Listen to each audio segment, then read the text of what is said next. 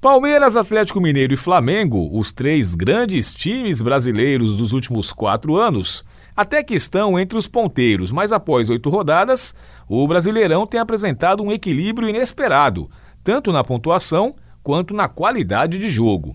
O ponto positivo é que apenas três pontos separando o líder do oitavo colocado é sinal de emoção e de valorização de cada gol marcado, de cada ponto conquistado. Afinal, diante de tanta paridade, qualquer saldo de gol ou vitória a mais pode fazer diferença no final. Para se ter uma ideia, três equipes hoje dividem a liderança com 15 pontos, e o Palmeiras só está à frente do Atlético e do Corinthians porque tem um saldo melhor.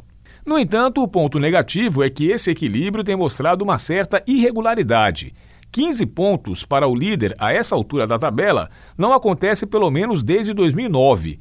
De lá para cá, o líder na oitava rodada obteve ao menos 16 pontos e, na maioria das vezes, acima de 18. E não é um equilíbrio nivelado por cima.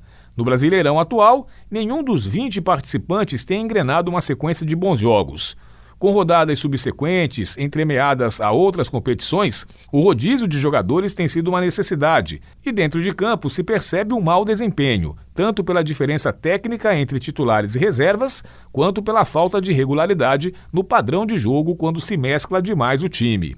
Resultado, com exceção do Palmeiras de Abel Ferreira, que mesmo jogando para o gasto no Brasileirão, tem tido paz para trabalhar, em função do recente histórico vencedor e da grande campanha que faz na Libertadores, a maioria dos demais competidores, inclusive alguns que estão nas primeiras posições, como Corinthians, Santos, Flamengo, São Paulo e o próprio Atlético, ainda causa desconfiança em seu torcedor.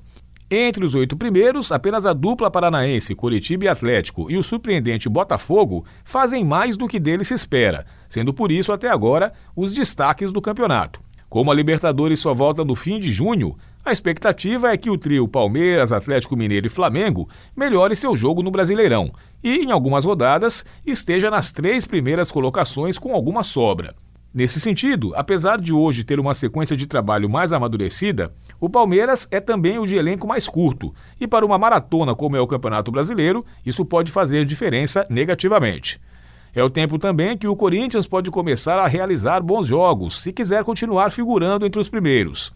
Entre os que estão da décima posição para baixo, espera-se mais também do Fluminense, Bragantino, Inter e Fortaleza, que possuem elenco e histórico recente para estar mais acima. Paulo Pellegrini para o Jornal Rádio Universidade.